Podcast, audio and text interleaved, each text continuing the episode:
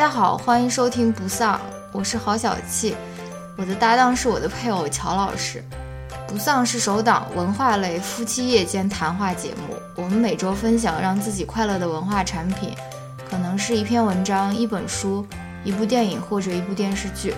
力求在维护婚姻和谐的同时，以一己之力抵抗丧文化。与此同时，我们拒绝先行对自己输出的内容进行自我审查，因此我们推荐您使用泛用型播客客户端收听节目。关于泛用型播客客户端的介绍，请看每期播客的文字注释。欢迎您在通勤、做家务、洗澡、跑步或其他任何时间收听我们的节目。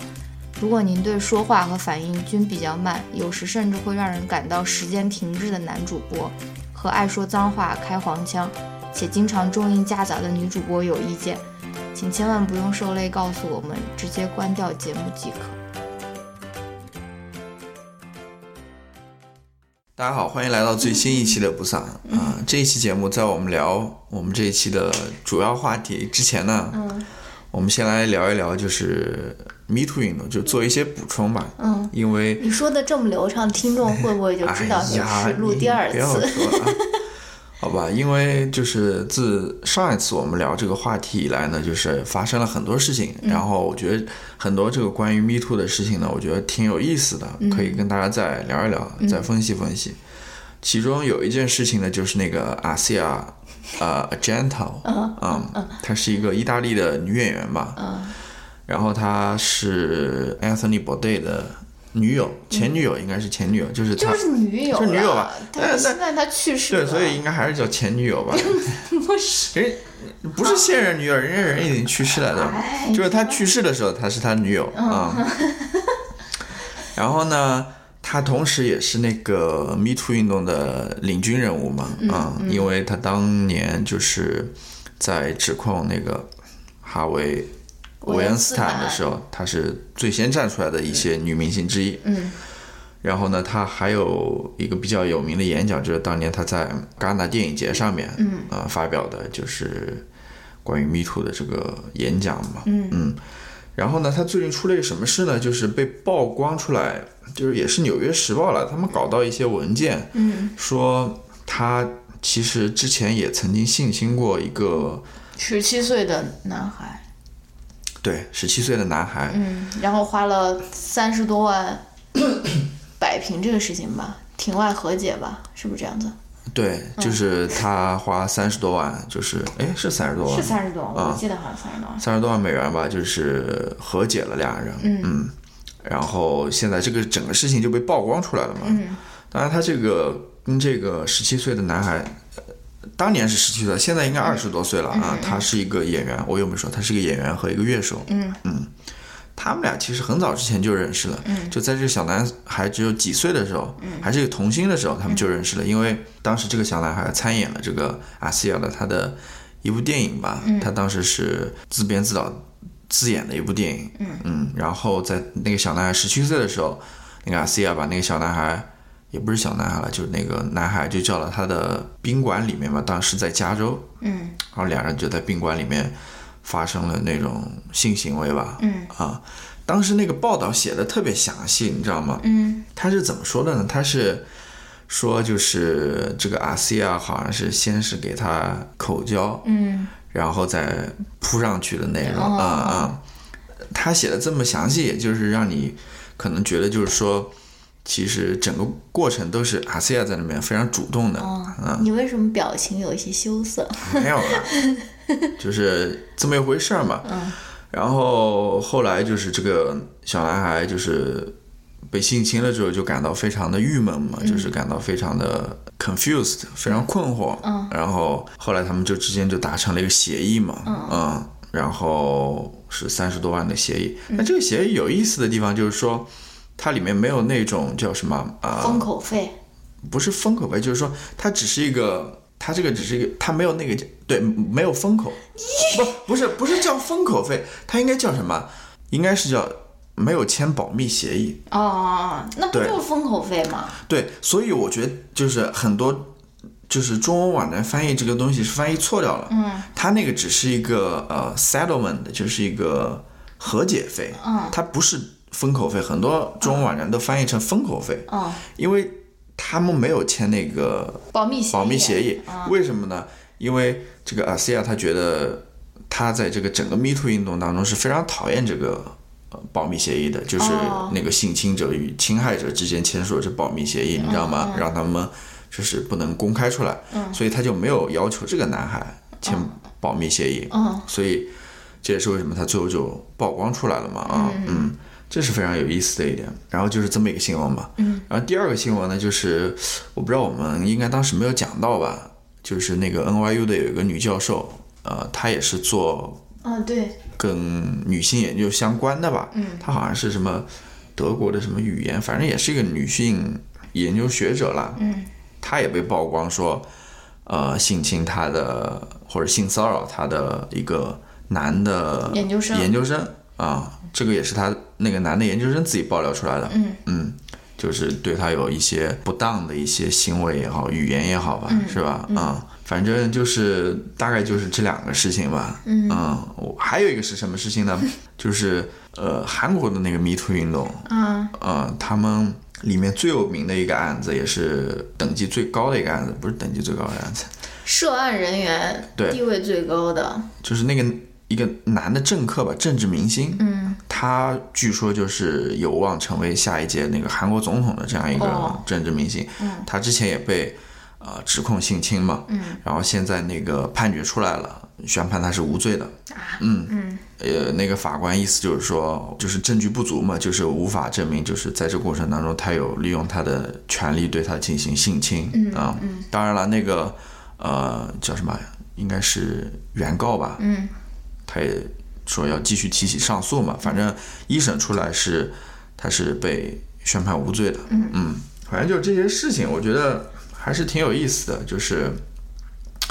前面两个例子，你就能看出，就是在这个 Me Too 运动当中，其实受害者也不仅仅只有呃女性了，对吧？嗯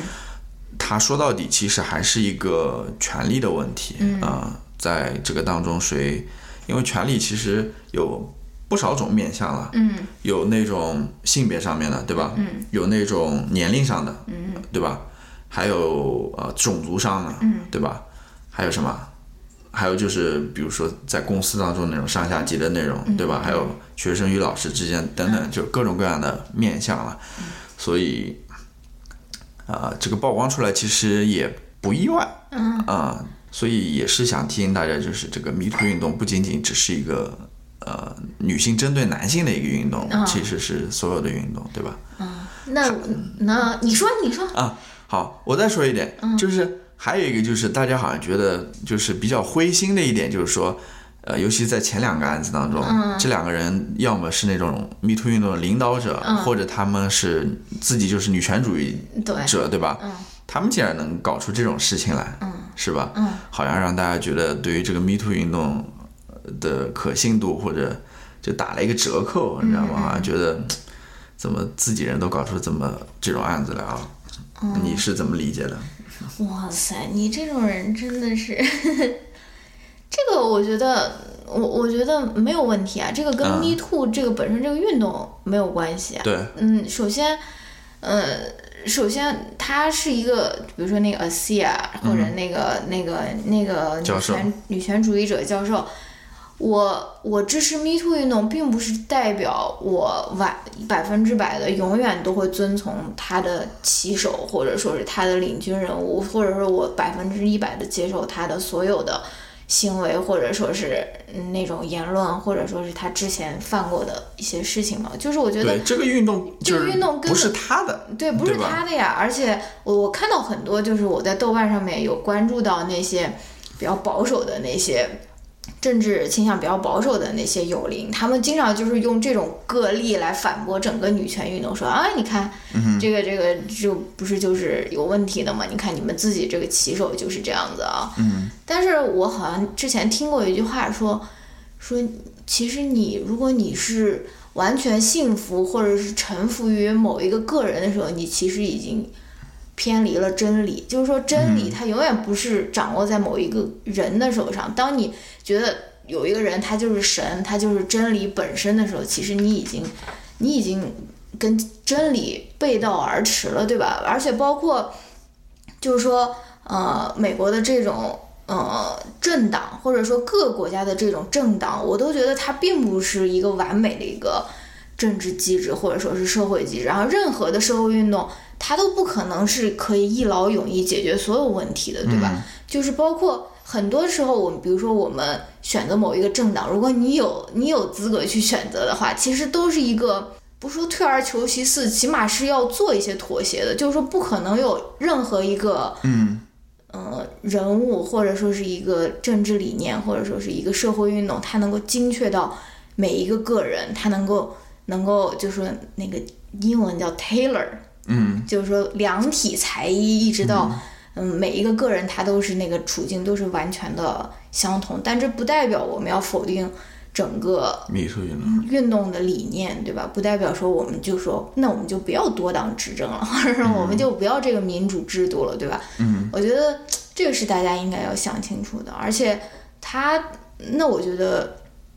这个其实跟这个运动本身没有什么太大的关系吗。对，嗯，或者说你从这两个案子当中，你也可以发现出来，就是说，呃，就是你说的，就是这些人其实也是不完美的。对啊，对吧？就是也是有问题的，嗯，对吧？这其实你也可以说，任何的运动其实也是不完美的，也是有问题的，对啊。啊，你如果说过分的呃执着于或者相信于或者投入于一个运动的话，觉得它就是绝对的真理，嗯，那也是有问题的。对，就对于任何的运动也好，呃，ideology 也好，对吧？嗯，就这么一回事儿。嗯，啊，当然这个运动本身。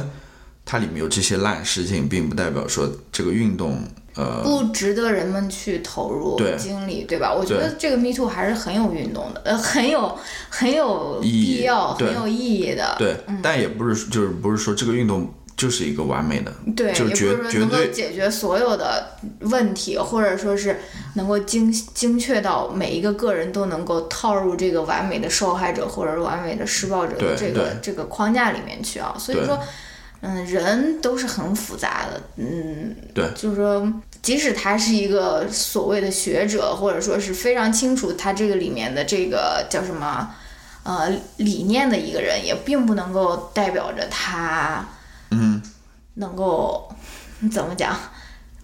对他就是不能代表他就是绝对的权威，或者他就是正确的，他就是绝对的。他就是道，无论是道德上面或者知识上面，他就是绝对正确，不能这样子。嗯嗯，对。就是你还是要具体案例具体分析的，就是不能完全的盲目的相信这些东西啊。还有一个点就是有意思，就是说他们其实两个案例本身也是符合这个 Me Too 运动的，对吧？就是说他们本身也就是有这些性侵的行为嘛，对吧？嗯，也是对一对权力的滥用嘛。对，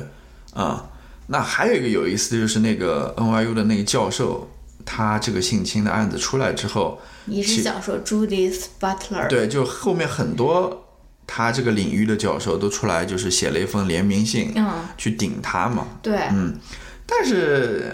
怎么说呢？就是你对于这个有没有什么想说的？他那个 Judith Butler，他好像又发了一个道歉信了，就是他发了联名信之后，我没有仔细去看了，我只是。知道他后面好像又发了一个道歉信，就是说自己之前的言论不妥啊，或者什么的，啊，我不知道了，可能出于一种学术共同体，或者说是一种，就是说对于那种同同事的那种，我我我知道，我不清楚，我知道，就是我看了一篇文章，它里面就是好像采访了这些，就是写那个联名信在上面签名的那些教授当中几位，其实他们呃签这个信的理由。各各个都不相同啊，有的人可能就觉得这个只是这位女教授的一贯的做事的一种方式，你知道吗？就是她就是比较随意，呃，就是这种感觉啊。嗯，还有的人呢就觉得说，呃，这个男的这个男的研究生是有问题的，嗯，啊，他提供的那些证据是不足的，是有问题的。所以他签这个名，嗯，然后呢，反正等等啦，就是各种各样不同的这样子的理由来签这个信了。那我就觉得你不应该签联名信呀。对，就是联名信好像就是一个大家都是统一的想法，或者说你可以自己发表一封信。嗯嗯，我觉得签联名信这个事情，我小学时候干过的。对，就是怎么说，也是有一点。对，就是后来他们这个联名信其实也写了好几版嘛，就是之前也觉得这个联名信有问题，反正影响不太好，我觉得啊、就是感觉好像也是在那种学术圈里面用这种权力去压迫人的感觉啊，我也觉啊。得有点这种感觉。呃，那范增还给朱军写了一个，那就更荒诞了，我就觉得那就更荒诞了，那个开头简直铿锵有力，朱军没有忘记赵忠祥 是什么什么一个那种非常。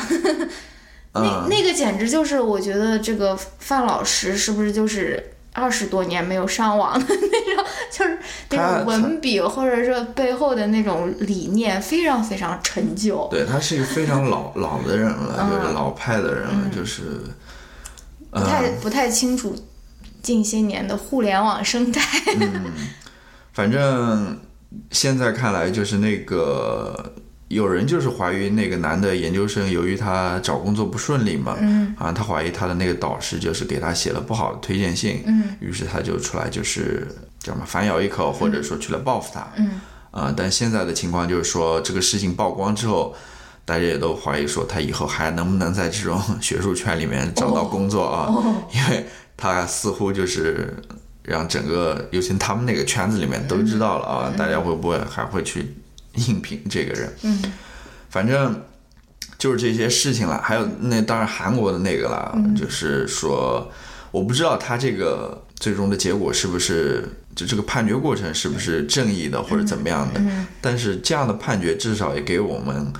呃，一点信心吧，就是说关于误判的，就如果你有一个比较健全的那种司法系统的话，最终司法系统它还是可以给你一个清白的，呃，这样子类似。但是其实造成的伤害还是有的，嗯，我感觉这个政治新星可能 已经陨落了，知心对，就是。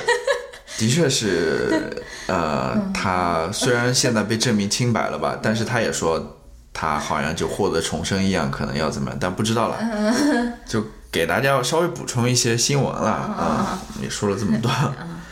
好，那我们就来聊这这一期的内容。这轻轻松松。对这一期我们来聊点比较轻松的，嗯，上一期好像就挺轻松的，现在记到什么呢？什么推推吧，啊、嗯。嗯，好吧，这期我们聊的这个东西呢是几档娱乐节目吧？Yes 嗯，这也是我们其实做这个播客的一个初衷，就是来评价这些流行文化或者流行产品的啊 啊。那么最近就是。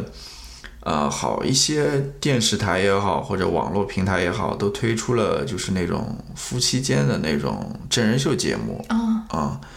那像这个《幸福三重奏》是哪个？是腾是腾腾讯的是吧？嗯然后还有什么《妻子的浪漫旅行》是吧？是芒果 TV 的，好像是。嗯，还有我家那小子是，我家那小子不是夫妻，是是一个逼婚节目。对，嗯，还有就是最新的《心动的信号》是吗？嗯，就我们来聊一聊这个吧。嗯啊，姥姥，你好像好像兴趣不高的那种。因为我没有找到什么好谈的。好吧，那我们就因为其他有有好几个节目就是刚开始播，好像、那我们主要聊一聊《幸福三重奏》这个节目，嗯，然后顺带把其他的也聊一聊吧，嗯，呃，《幸福三重奏》是怎样一个节目呢？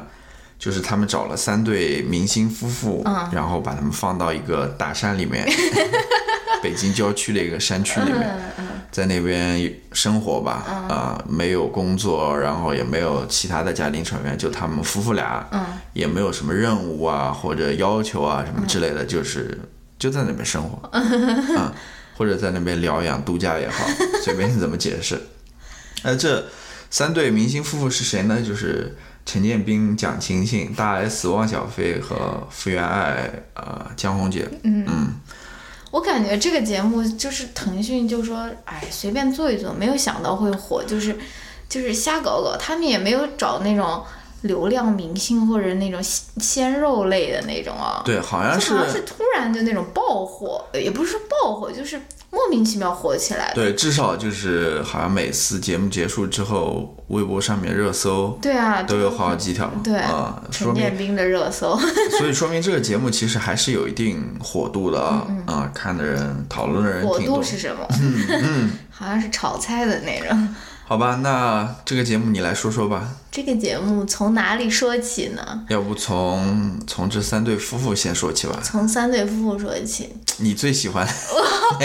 我最喜欢的当属陈建斌和 蒋勤勤。嗯哼，也不是说不是说我很羡慕他们的那种夫妻相处的模式啊，反而说这里面要是选一个人当我老公的话，我我是第一个排除掉 陈建斌的。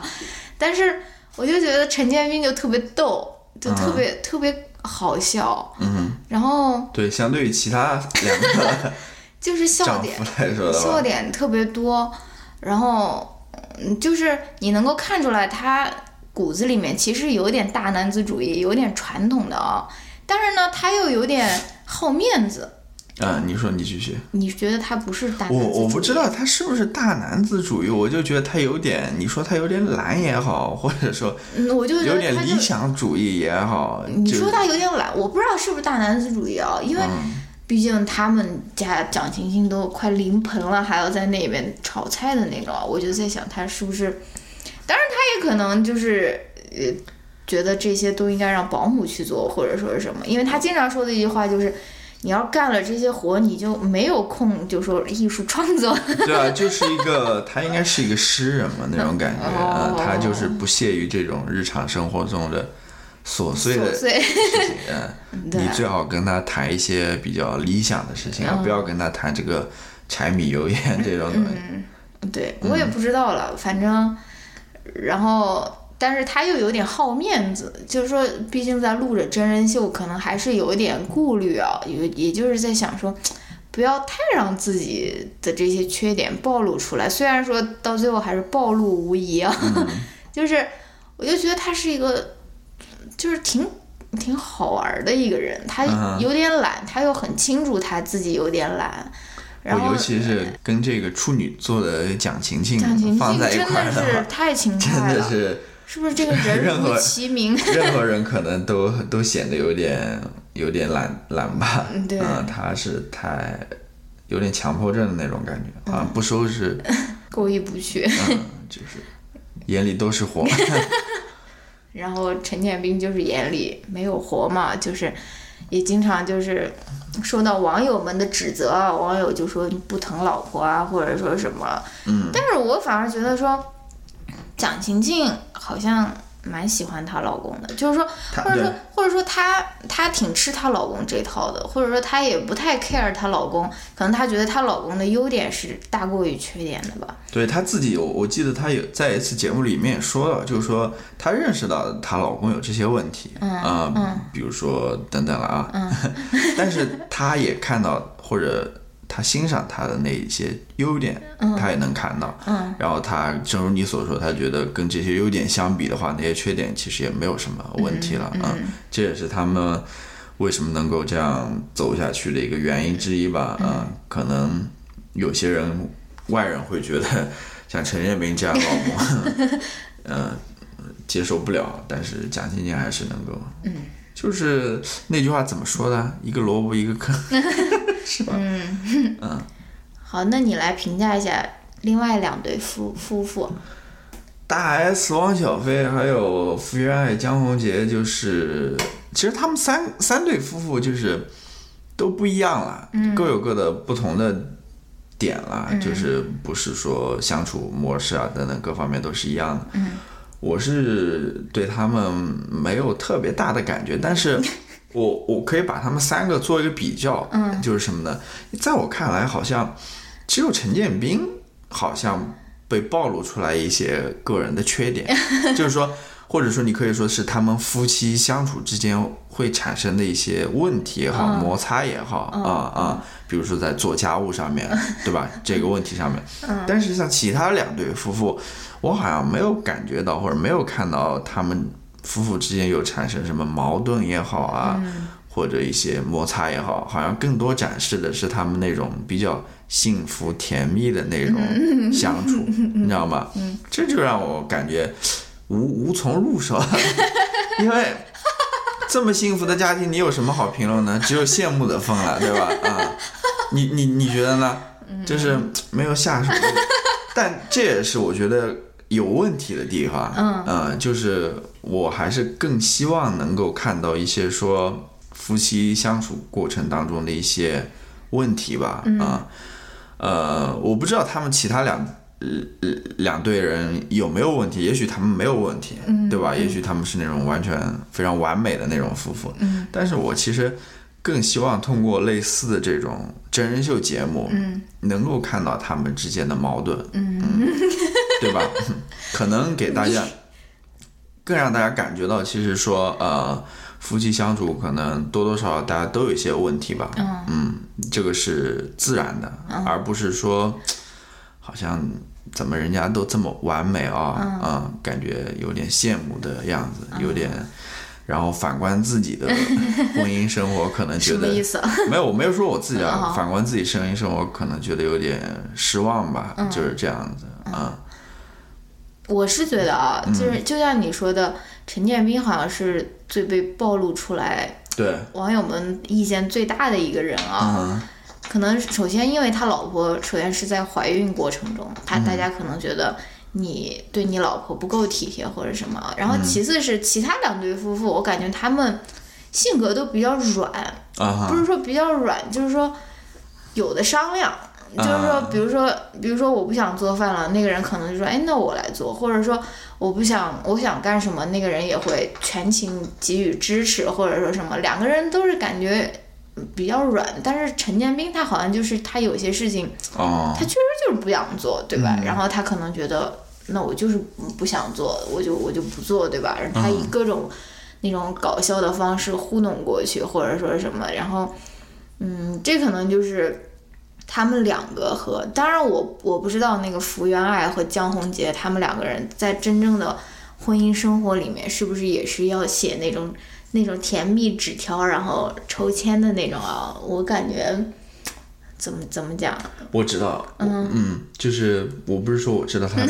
他们也没写了，就是我现在还意识到一个问题，就是说刚才我说就是他们。呃，拍真人秀的这个环境，就是说生活在那种大山当中嘛，就没有工作或者没有家庭，其他家庭成员，就他们两个单独的在那边相处生活嘛。嗯。但是我就觉得这个其实也是有问题的，就是它不是真正的那种现实生活，哦哦。就是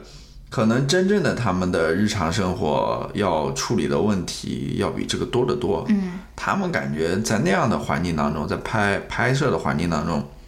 其实每天所要处理的问题非常非常少。嗯要处理的事情就是起床做饭，然后去哪边逛一逛，对吧？然后就睡觉就行了。呃，就可能最大的问题就出在这个做饭上面，是吧？这也是叫什么那个陈建斌出问题最多的地方。那尤其是说，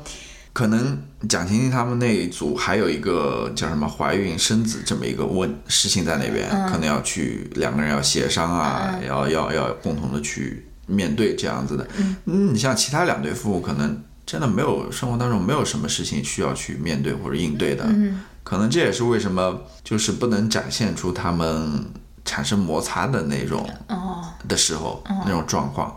还有一点我想说的就是，我也是刚刚跟你之前跟你说的，就是、这些名人，呃，应该经济收入都不错吧，对吧？呃，所以他们至少在经济状况上面是没有什么太大的问题的。嗯，啊、可能就是普通夫妻最大的一个方面的烦恼，他们就已经没有了。对吧我估计就是很多夫妻可能很多问题都是出自于说，呃，在经济状况上面的嗯啊。如果说你有非常宽裕的经济的话，很多问题就不是问题，比如说，呃，给老婆买东西啊，或者是或者说，你好像在 对吧？要要怎么样怎么样？就是我我是这么想了啊，嗯，所以说也是这么一回事了。这也是你刚刚讲的嘛，就是说这个节目还没播呢，题目都取好了，就是太呃幸福幸福三三重奏，就就一知道他们一定是幸福的三对，这个就是啊、我很有问题的，嗯对吧？嗯嗯，就是我还想说一下，为什么我更希望看到生活当中，就是婚姻生活当中那种不堪的或者比较呃呃不那么美好的一面嗯啊、嗯我不是说我希望是婚姻生活有问题了，嗯我其实是希望说看到这些之后呢，大家能够意识到说，呃，大家也都一样啊，嗯。就是婚姻生活当中出现的问题，你不要觉得好像是什么天大的事情，嗯啊，好像一下子就出了一点问题，就好像不要不相信爱情了，对吧？嗯尤其是那种你所想象的那种完美的爱情啊，嗯呃，其实大家都差不多吧，嗯就是这也是为什么我之前说过嘛，就是那些文学作品也好，或者回忆录等等写的个人写的书也好，你到最后其实会发现大家所面临的困境或者困难其实都差不多的，嗯嗯，这也是一个是对自己的一个释怀吧，对。然后我还有一个想法，就是说，之所以突然间出现这么多这种婚姻生活展示甜蜜，或者说要你要什么吃颗糖啊什么的、那种真人秀的节目啊，然后也反映了人们对于幸福这个想象力的这个缺乏，对对吧？就是就是，我就呃就好像。嗯，你在联想到那个我家那小子，那些那些母亲们对于孩子的那种结婚的那种超级渴望，好像就说你结了婚了，甚至有人就说你你就先结婚无所谓啊，或者什么这个婚姻质量或者什么都无所谓，你就先结婚了，然后生了小孩了就行了啊。嗯然后我就觉得大家对于这个幸福生活的这个定义真太太太太狭窄了。对，而且这个也是很多媒体的锅，对吧？你一天到晚播这种真人秀，展示那种，展示给大家那种可能经过修饰的、经过表演的这种甜蜜的生活、这种甜蜜的婚姻、这种甜蜜的关系，而不去展示婚姻或者说任何人与人之间关系的那种复杂性，或者那种难以，呃。难以操控的那种那那那那一方面啊，这一方面也让大家对于幸福的定义也就是非常单一，就像就像我觉得中国人普遍有一个误区，就是说我得到了什么东西，或者说我得到了某一个头衔，我马上立刻就会获得幸福。就比如说我买了这套房子，我马上就幸福了；或者我结了婚，我马上就幸福了；或者说我赚够了也第一个一百万，第一个五百万，我马上就幸福了。好像就说这些头衔的这种获取，好像就是。自动的就给你带来幸福，或者说带来快乐，但我觉得根本就不是的，对吧？啊哈，大家把这个过程太简化了，或者说那些那些妈妈可能就说，我儿子一结婚，我马上就幸福了，或者说我一抱到孙子的那一秒我就幸福了，对吧？嗯，这些其实都是不对的。我觉得，我觉得对这些头衔、这些标签本身不可能自动带给你幸福，而是你自己有没有这个幸福的能力，你自己有没有嗯。跟别人共同快乐、共同共同生活，在共同生活中获取快乐的这种能力，这个才决定了你到底会不会幸福，而跟这些头衔都没有关系，对吧？对。这我觉得是很多中国人的一个普遍的一个误区，对吧？好像就是说我只要怎样我就幸福了，我觉得这个是很很不好的，而且这这这个背后的一些原因，我觉得就跟这些真人秀可能脱不了干系，因为你毕竟是演员，都是大牌的演员，也不愿意说把我的这些真实或者说是不那么幸福的那一面暴露在镜头前，给所有人就是 judge 嘛，对吧？嗯所以，嗯，这个也一方面造成了大家对这个幸福这个定义的想象力很缺乏啊。对我非常认同你这一点，就是说，像国内这些娱乐节目啊，你要是做一些唱唱歌、跳跳舞的那种纯娱乐节目也就算了，对吧？嗯、大家也就图个开心，图个高兴，然后娱乐大众。嗯，那你现在这些综艺节目、这些娱乐节目，他妈的又要 搞的一些比较深刻，就是弄一些深刻的话题，要谈一些社会问题，像什么恋爱啊，后面总是有一套对啊，什么呃夫妻之间的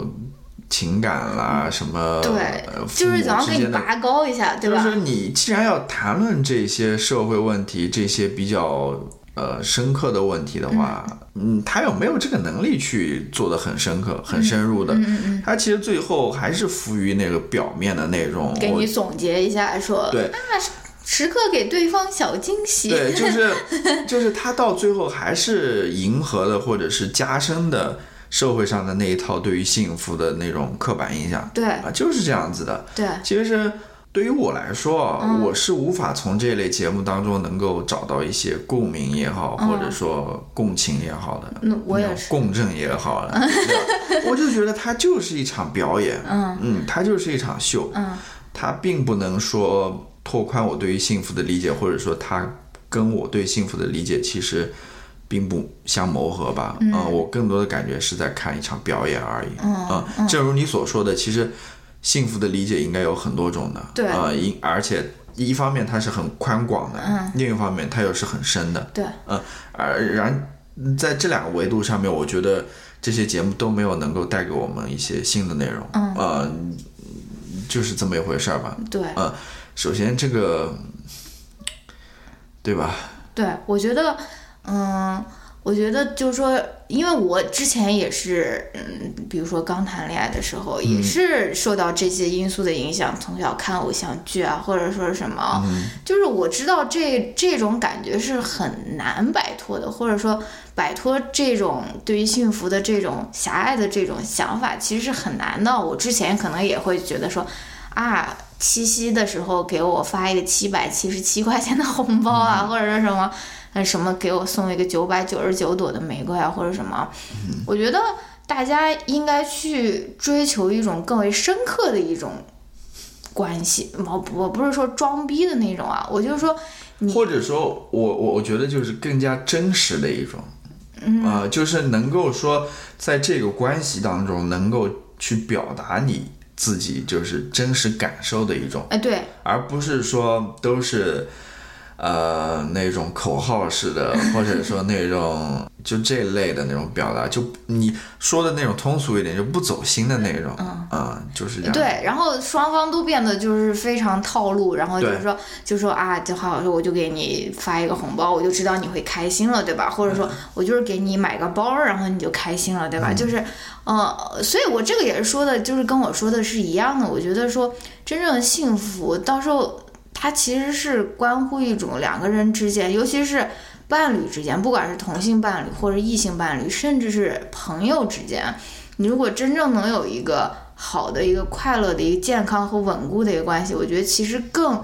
更重要的是你们两个人之间的这种紧密度，或者说是你们有没有更深层次的共鸣，而不是说，因为因为我觉得这种送花，这个你送个二十次你不腻啦，就是你又要想别的，要吃饭，还有多少多少东西可以想得出来啊？就是，嗯，就是，嗯对吧？我觉得要追求一种更紧密的、更深层的一种关系。对，嗯，对，就不管是伴侣，或者说是朋友，或者说是同事，我觉得都应该追求这样一种关系。当然，家人如果有这种关系，那是更好的了。当然，我是我是觉得家人之间有这个血缘做纽带，很多人都会觉得，就说这种紧密或者说是两个人之间的关系已经是理所当然，不用去维系。虽然我觉得这个是很荒唐的一个想法了，但是所以这也就代表着说，就是就是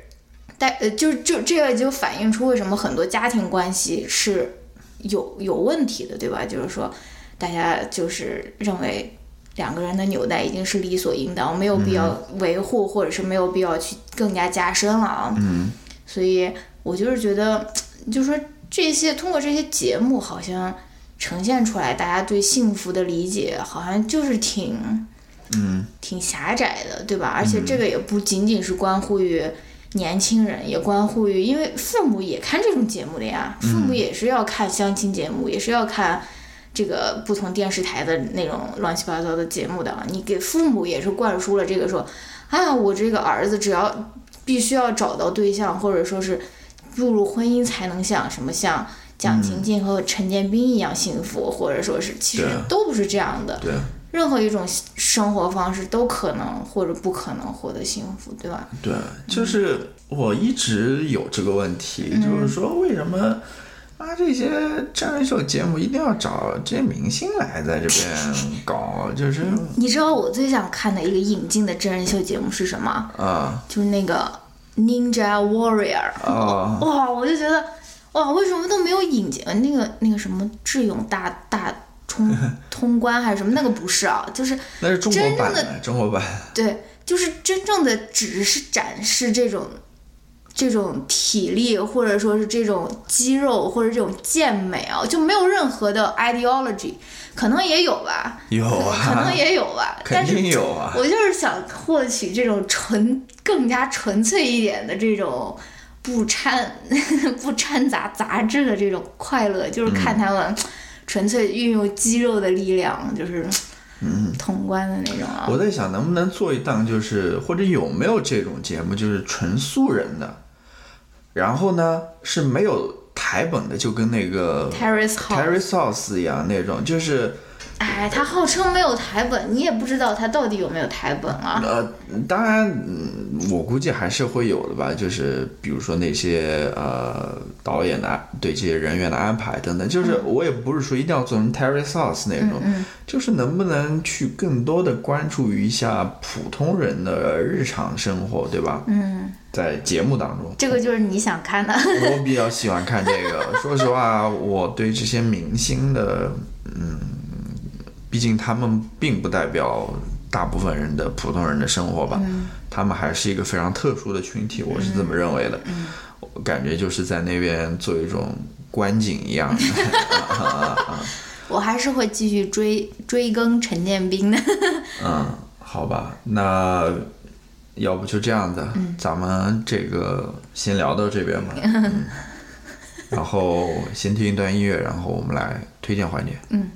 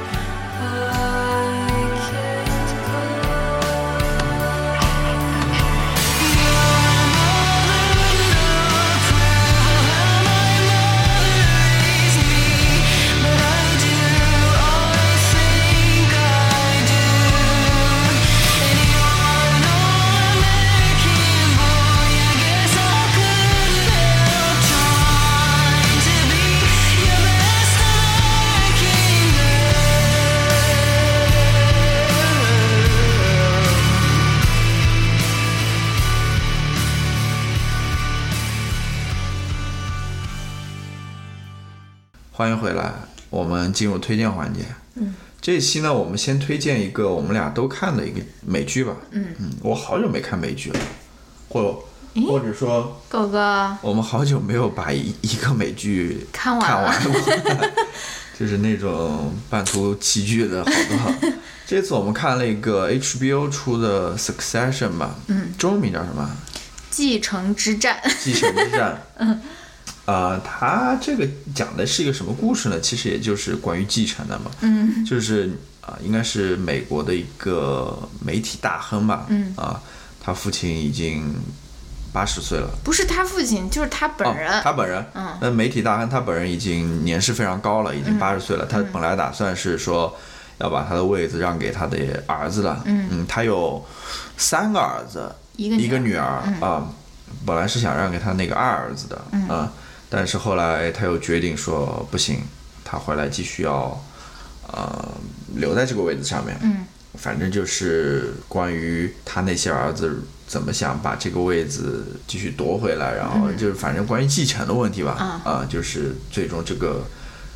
大的这个媒体公司最终这个继承到底是是由谁来继承？嗯是说还是由他的父亲一手掌控住呢？嗯，还是说交给他的儿子去打管理？嗯啊，我觉得这个剧，嗯，还是挺有意思的吧。嗯尤其是他所想要表达的那个主题，嗯，我觉得挺有意思的。主题是什么？你觉得？就是我觉得主题就是，亲情和金钱的博弈。呃，我感觉更像是一种养育的一种方式吧，养育小孩的一种方式。啊，啊、就是就是你你你跟我谈过这个问题，嗯。就是说他这个大亨呢，就是他这个父亲呢，嗯。其实是一个非常强势的父亲，对，就是他是那种控制欲很强的，嗯。就是要对所有事情都要控制住的。嗯。然后他其实那几个儿子和女儿呢，又是生活在他父亲这种阴影之下。对阴影之下，这种控制狂的这种阴影之下了，嗯。就是显得都有些软弱，嗯。有些不知所措的那种感觉，嗯。好像对于管理这个公司也没有太大的信心的那种。嗯。这也一方面就是他父亲可能觉得对这些儿子女儿不放心的地方吧。嗯嗯。然后呢，我就想你那个问题，就是说，我什么问题我都像这样一个大的公司、嗯。大的集团、嗯。大的家族企业啊、嗯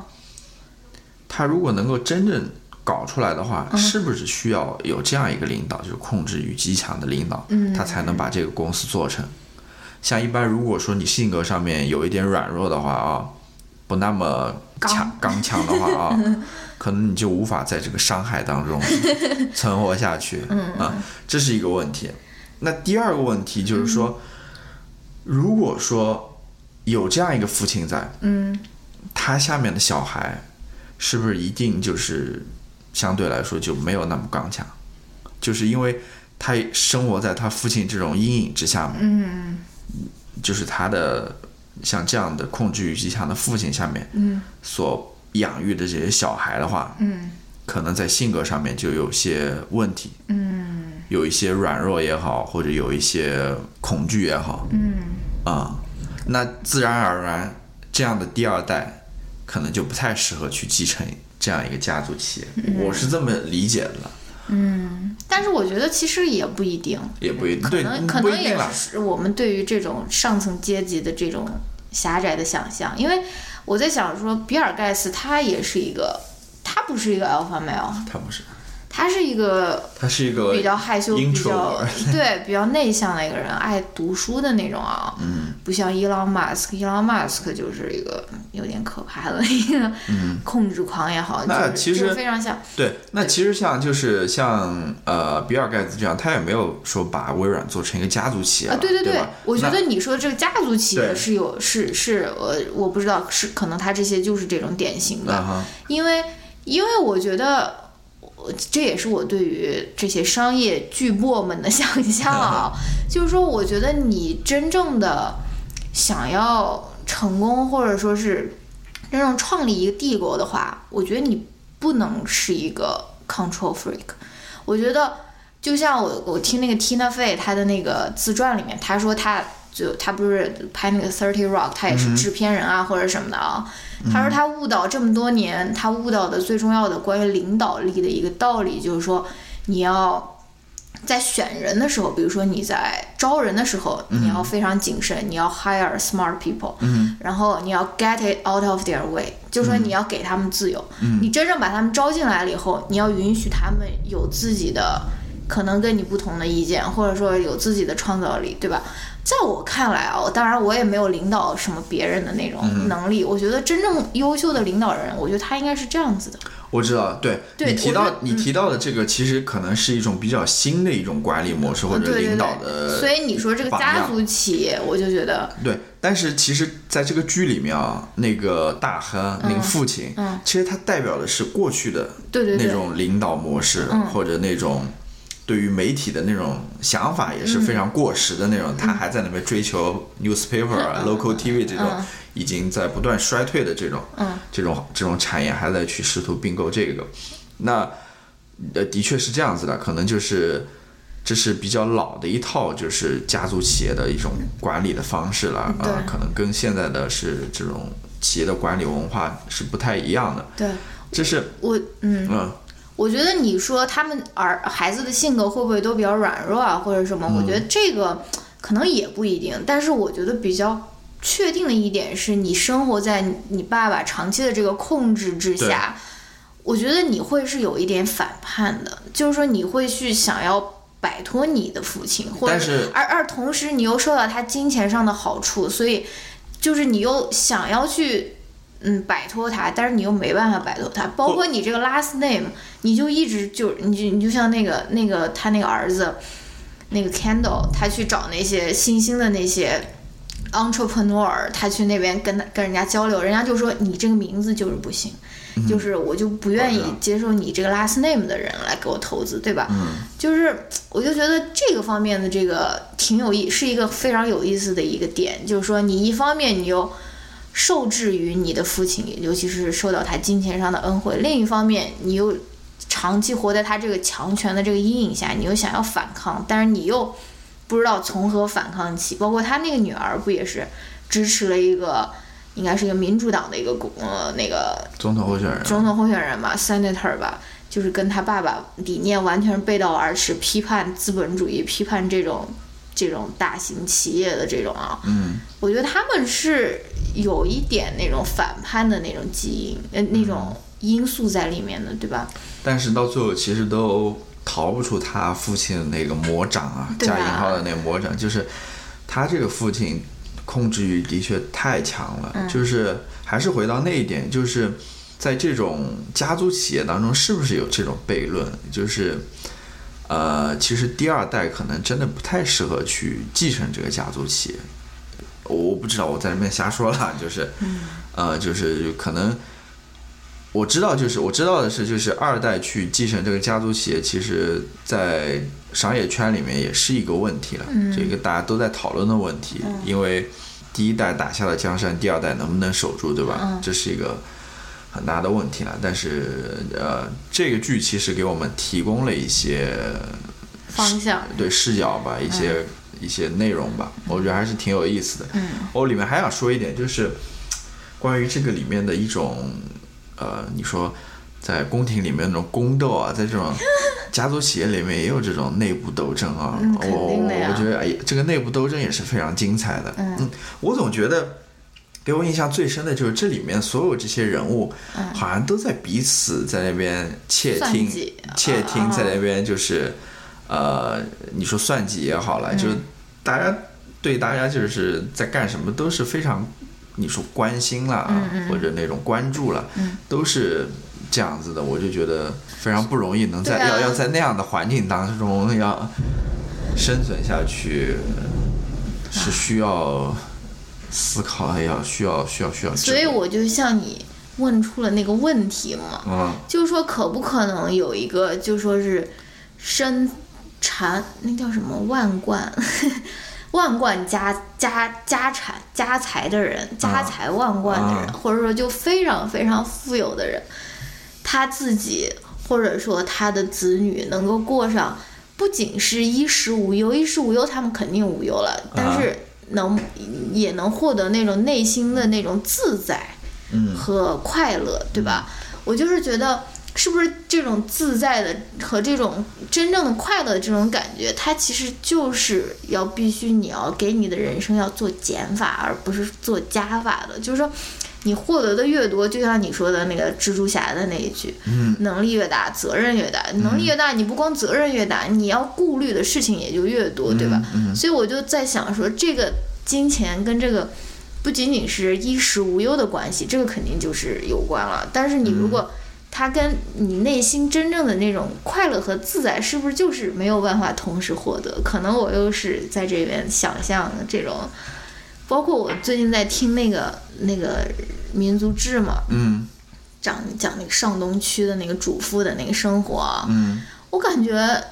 虽然他们也是家产万贯啊，也是完有钱人啊，非常有钱，但是我感觉他们活得并不自在，因为很难吧，很难吧？你想活得自在，对任何人来说都是一个问题，都是困难的。嗯，对于现代人来说都是困难的。嗯，就是说有钱人有有钱人的烦恼，没钱人有没钱人的烦恼，对吧？嗯，大家都有烦恼。如果能够说，呃，消除这些烦恼，过上比较自在生活，是一个问题吧？大家都都不太容易。好吧，嗯，好，那就是关于这个剧呢，因为它是关于那种商业大亨的那种富豪的那种剧嘛啊，其实还有一部类似的叫《Billions》。哦，对，呃，就是那个想看对，啊修据说也不错，也是非常优秀的一个剧，嗯嗯好像现在已经出到第四还是第五季了，我不记得了，也是一个差不多的，就是那种商业帝国里面那种剧啊。嗯，如果大家感兴趣的话，也可以去一一同看一看。嗯，你除了这个剧，你还不是还是要推荐一个吗？你先说吧。对啊，你还有推荐吗？我我有一个非常快的一个推荐，要不我先说吧，随便了。你先说吧。我推荐的就是，其实也是跟那种 Me Too 运动有点有点关系吧，因为我觉得，之所以会有性侵这个问题，或者会有那种非，呃，强迫本人意愿的性行为的这个问题，有很大一方面的原因，就是因为我们没有一个非常好的一个性教育。对，我说的是性教育，不是说是介绍女生有一个子宫、有一个卵巢这种这种生物结构方面的这种介绍，或者男生有一个睾丸、有一个阴茎之类的啊。我 有两个睾丸，然后我我其实是在说一个更，我也不是说更深层次吧，我就觉得一个更好的一个性教育，就是说，首先不要以性行为为耻，而且其次就是对于一个 consent 的一个教育，就是说，呃，首先性行为并不是可耻的，性是快乐的，性是应该让你得到快乐的。然后其次，性行为的时候不能违背他人的意愿。我觉得这两方面的性性性教育在，嗯，我们我们比如说中国人了，可能大部分美国人的性教育里面都是，在在世，其实，在世界各地都是一个问题，就是性教育问题。嗯，但是在法国，呃，就法国对，欧洲欧洲可能有些国家好，但是它其实不是一个个例了，就是说，尤其是在 Me Too 运动就是搞得比较轰轰烈烈的这些国家哦，因为我之前看到一个新闻，就是说，像韩国，它也存在那个性教育问题，对，就他们觉得他们的性教育是非常糟糕的，嗯。呃像美国也是了，嗯，性教育也是非常糟糕的。其实啊，虽然它还是一个发达国家，嗯，那中国当然也更不用说了，大家都有切身的体会，嗯，其实性的性教育上面也是非常有问题的了，嗯然后我想推荐的就是这个 Netflix 上面它有一个。呃，一系列的一个，它跟 Vox，Vox 它其实是一个媒体平台，它有 YouTube YouTube 频道，然后它也有那个专门的那种，嗯，就是新闻新闻频道或者是新那种我我我 digital media。嗯，我插一句，就是我觉得 Vox 是一个非常好的一个媒体了，对。啊，就是他在报一些新闻的时候，他是能够说去把这个新闻事件的整个来龙去脉都给你解释清楚的，对。他是就跟这个你推荐节目一样，它是 explain 解释性的那种啊。大家，听到打雷了吗？对，就是它是如果就是尤其是美国的一些新闻，嗯大家如果说想知道这些新闻的一些来龙去脉啊，或者说呃意义啊等等各方面影响啊什么的，我建议大家还是可以去看 Vox 这个网站的 Vox.com，V O X 点 C O M，对嗯它上面新闻都还不错。你继续，对，它的 YouTube 频道也很不错。然后我想推荐的就是他跟 Netflix 合作做的这一系列的节目，叫 Explained，我不知道中文名叫什么，可能是阐释或者是解释啊。它叫 Explained，我其实每一集都非常推荐，我觉得它每一集都能带给我一些思考啊。嗯。但是我最呃想推荐的就是它最近最新的一集是讲女性高潮的。嗯，因为女性高潮，我看完这个节目，我才知道说，哇，原来我这个号称走在比较前面的这、这种，而且也这种也没有什么羞耻心的这种这种女的，我原来对这个女性高潮也有这么多的误解啊。嗯，就是因为女性高潮它跟男性高潮不一样，它是没有一个明确的一个。嗯标志，或者说你不不太清楚，如果你是一个男性的话，你可能不太清楚你的女性伴侣到底是有没有得高得到高潮，或者获得了多少的快感啊，因为他没有一个明确的一个东西可以让你看到或者说是什么啊，而且他又讲了说。这种电影啊、电视上面对于女性高潮的这种过度的这种美化，就是说啊，好像怎么几下，然后就啊就在那边狂叫，包括那个、那个最有名的那个，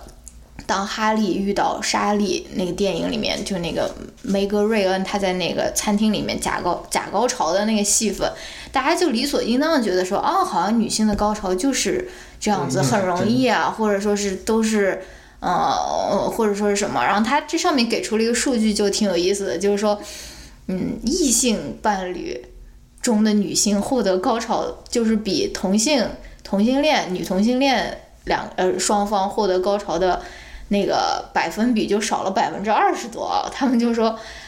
只要有一个男的进入了你的这个关系，你的这个获得高潮的这个这个概率就马上就急速减少啊。然后他也当中分析了这是什么原因，然后我觉得非常推荐给所有人看一看吧，不管你是单身还是你是有伴侣，或者是你有同性的伴侣或者异性的伴侣，我都非常推荐你看一看这个，因为他这个他这集也很短了，只有十八分钟还是二不到二十分钟吧，他我觉得这个可以进一步提升你们的那个亲密关系的这个质量。当然，我不知道乔老师可能还没有观看啊，所以这个质量还没有说是马上显著的提上去啊，所以我是推荐给大家看一看这个 Vox 和 Netflix 合作的这个 Explain 的里面最新的这一集叫 Female Orgasm。好，嗯嗯不错。那好，我最后再推荐一个，就是一个 list，一个 playlist，嗯，就是 NPR 的他们搞的一个 list，就是二十世纪女性歌手的 two hundred greatest song by 呃 twenty first century woman，嗯。就是二十世纪最有名的两百首女性歌曲，女性歌手的歌曲。歌曲啊。呃，这个 list 也是比较有意思的，就是就是二十世纪，又再讲一遍好吧？不说了，就是其实说女性是有问题的，它里面也有一些那个 transgender 哦。啊，就是那种变性人的他们的歌曲啊，就是呼吁大家更多的去关注女性歌手了和以及他们的作品了，嗯。因为。呃，他那个节目里面的一个作者就写一篇文章，就写到意思就是说，其实现在那个音乐行业当中，大家对于女性歌手的关注其实还是非常少的。嗯呃，相比于男性歌手来说，嗯嗯女性的关注度还是比较少的。嗯，所以他也是他为什么推荐出呃这样一个 playlist 的原因吧。嗯。那这让我想到另外一个问题，也是现在在呃外国的这些社交平台上面经常讨论的一个问题，嗯就是说，同样的，其实，在图书行业，女性作者的受关注程度也是非常少的。嗯嗯，就是大家看的书可能更多的还是男性的书，像女性的书，可能在宣传上面，在报道上面，呃，是不足的。嗯嗯，尤其是说在有那么多好的女性作家的情况之下，嗯最新的一个就是在那个 New York 呃 New York Times 的 By the、By the Book，就是那个、嗯哦，我知道那个专栏。对书籍那个栏目下面有个 By the Book 这个专栏，嗯，它就是嗯采访各种各样的作家啦，嗯。就是看他们最近都读了哪些书，然后结果发现读的女性的书很少。对最喜喜欢一些什么书等等。嗯。最新的一个是一个男的呃犯罪心理学不是犯罪性，就是写那种犯罪小说的哦。男、男作家，啊，然后大家就向他开炮嘛，就是说他推荐的那些书里面好像没有女生、女性作家写的啊、全都是男性作家写的。但是大家其实说，呃，在这个犯罪小说里面有很多优秀的那种女性作家，他都没有提到，他提到都是那男性作家。当然，这个问题可能不在于他了，也可能在于就是说整个图书行业对于这些呃女性作家就是报道或者说 cover 是有限的啊、这也导致可能一般人很难接触到或者了解到这些女性作家，对吧？那同样的问题啦，对吧？就是在音乐行业也好，在读书图书行业也好，大家都要更多的去关注这些女性作家也好，或者那种少数群体的那种作家，比如说少数族裔的，嗯，比如说这些啊、LGBT 团体等等，嗯就是说更多关注吧。嗯，那我在看到这个报道的时候，我自己也反思了一下，我发现我最近看的一些书，或者说我书就是书桌上面的这些书，好像的确他妈都是男性作家比较多。可能我现在看的书里面就只有一两本是女性作家写的，其他好多本都是男性作家写的啊。也不是说我刻意的只看男性作家了，这也是可能以后还是要多关注一下女性作家。嗯，他们的书写或者说他们的经验、他们的经历，呃，尤其是对于一个男生来说也是非常重要的。嗯，多多就说从关怀老婆做起，嗯对倾听他，倾听老婆的那种内心，对，无论是女性歌手也好，女性作作作作者也好，没有洗到的，他们的视角其实是不一样的，是独特的，是值得大家去关注的，嗯好吧？嗯那我就谈到这边吧，啊、这次推荐也就到这边，我会把这个 playlist 放在 show notes 里面，它会，你如果感兴趣的话，可以把它加上吧，嗯，那要不是 Spotify 上的吗对它有好几个地方，有 Spotify，有那个 Apple Music 有吗？Apple Music 没有，有 YouTube，、有什么呃 Tilda 还是什么？啊，就是 Jay Z 的那个，对，有好几个音乐平台上面都有。好吧，嗯，其实我觉得 Spotify 挺好的，好吧，好像是可以，你可以注册免费账户的。我有有的，嗯，我有的，大家只要去添加一下就行了。嗯，那要不这期节目就先聊到这边。好的，我们下一次再见，拜拜大家，拜拜。